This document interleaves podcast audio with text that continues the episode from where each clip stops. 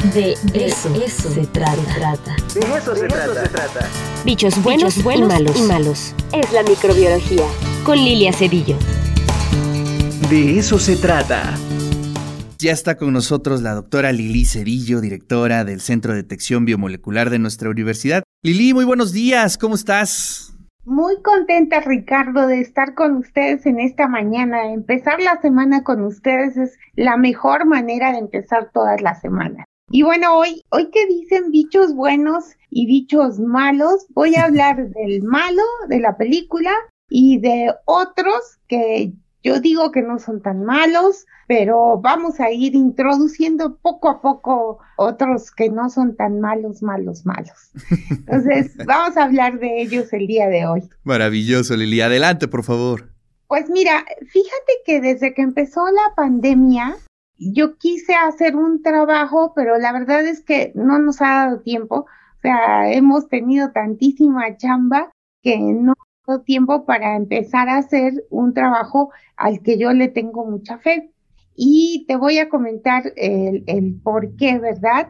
No sé si ustedes recuerden que desde que empezó todo esto, hubo muchos médicos que comenzaron a dar tratamientos con ivermectina, con acitromicina, con claritromicina, o sea, antibióticos y uno decía, ¿por qué tratan con antibióticos una enfermedad que es de origen viral? O sea, como que no tenía sentido. Yo desde ese momento dije, es que seguramente hay una coinfección con micoplasmas. Dije, sí, tiene que ser micoplasmas, porque como dijera mi esposo, yo siempre he dicho que solo hay dos tipos de enfermedades, las causadas por micoplasmas y las que hasta ahora no se ha probado que están causadas por micoplasmas. Entonces... no hay pierde, no hay pierde. no hay pierde en esta vida, no hay pierde. Entonces, eh, eh, yo dije, pero, pero se me hace que hay una coinfección. Sin embargo, no hemos podido, eh, no habíamos podido hacer este trabajo. De hecho, apenas lo comenzamos, pero algo que está saliendo y se está publicando ya es el hecho de que las personas que tienen COVID, en un buen porcentaje de ellas y sobre todo las que están graves, tienen algo que se llaman anticuerpos anticardiolipina, lo que nosotros llamamos anticuerpos antifosfolípidos. Eh, el síndrome antifosfolípido es un síndrome que se conoce desde hace algunos años, es una enfermedad autoinmune en la cual uno genera autoanticuerpos y esos autoanticuerpos desencadenan la formación de trombos. En COVID sabemos que está eh, presente la formación de trombos, sobre todo en aquellas personas graves, o sea, las personas que cursan con una tormenta de citocinas, luego hay una falla orgánica múltiple y en algunos casos desafortunadamente mueren. Y en ellos es donde se ha encontrado la presencia de esos trombos. Bueno, pues empezaron a salir publicaciones de que las personas que, que tienen COVID, las graves, pueden tener en un porcentaje considerable este tipo de anticuerpos, que asemejan mucho a, los cuadros que nosotros vemos graves de COVID. El, el SAF catastrófico que se llama, es un síndrome antifosfolípido que termina en la muerte. Entonces, eh, empezaron a hacer las similitudes y encuentran que hay grandes similitudes. Entonces, hasta ahí la, la cosa se pone interesante. O sea, ¿por qué uno durante, durante la infección causada por SARS-CoV-2 puede uno producir anticuerpos de esta naturaleza, antifosfolípido y anticardiolipina? Entonces, eh, empezamos a, encontrarle sentido a la idea que yo te dije al, principio.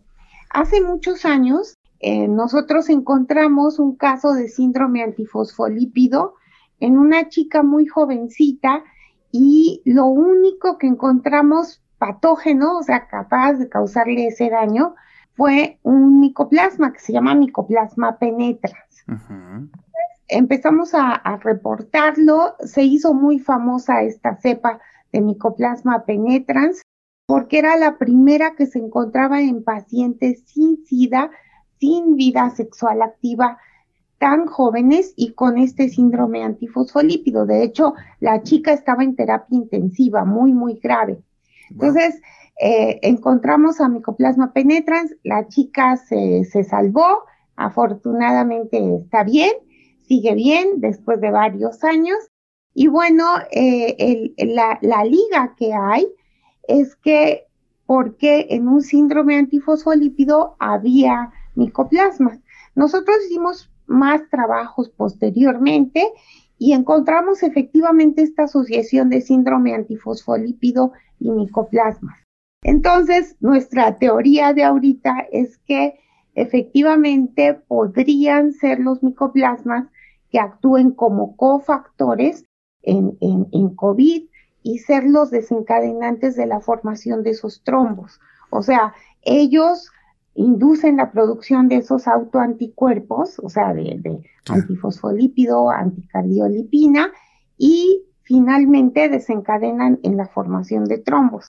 Entonces, ya empezamos el trabajo, ya empezaron a salir algunos resultados, todavía no queremos así como cantar victoria en esta investigación, apenas estamos en el comienzo, pero bueno, suena como que es muy prometedora la idea. Esperemos que en un futuro tengamos más resultados y ahí tendría sentido el por qué hay pacientes que responden bien al tratamiento con ivermectina, pero además con acitromicina o claritromicina, porque estos dos antibióticos son los que inhiben el crecimiento de micoplasmas. Entonces, pues ahí está la historia del día de hoy. Oye, qué interesante. Además, qué fascinante es cómo, pues prácticamente a caballo, ¿no? Es decir, mientras está avanzando la, la, la, la, la, pandemia, este, se están haciendo estos estudios. Es decir, no es una cosa histórica que lo estamos viendo para atrás, sino en el mismo momento en el que se está dando. Eso es fascinante, Lili. Sí, sí, efectivamente. Fíjate que, que a todos nos ha cambiado en, en mucho, además de la vida, la forma de ver la investigación también en microbiología, en inmunología. La verdad, sucedido tantas cosas con los pacientes con COVID que nos han hecho romper paradigmas que existían tanto en la microbiología como en la inmunología. Sí, la verdad es que eso está padre. Sí, está bien padre. Y hay muchos, yo me imagino que has de tener una lista tremenda de artículos por escribir.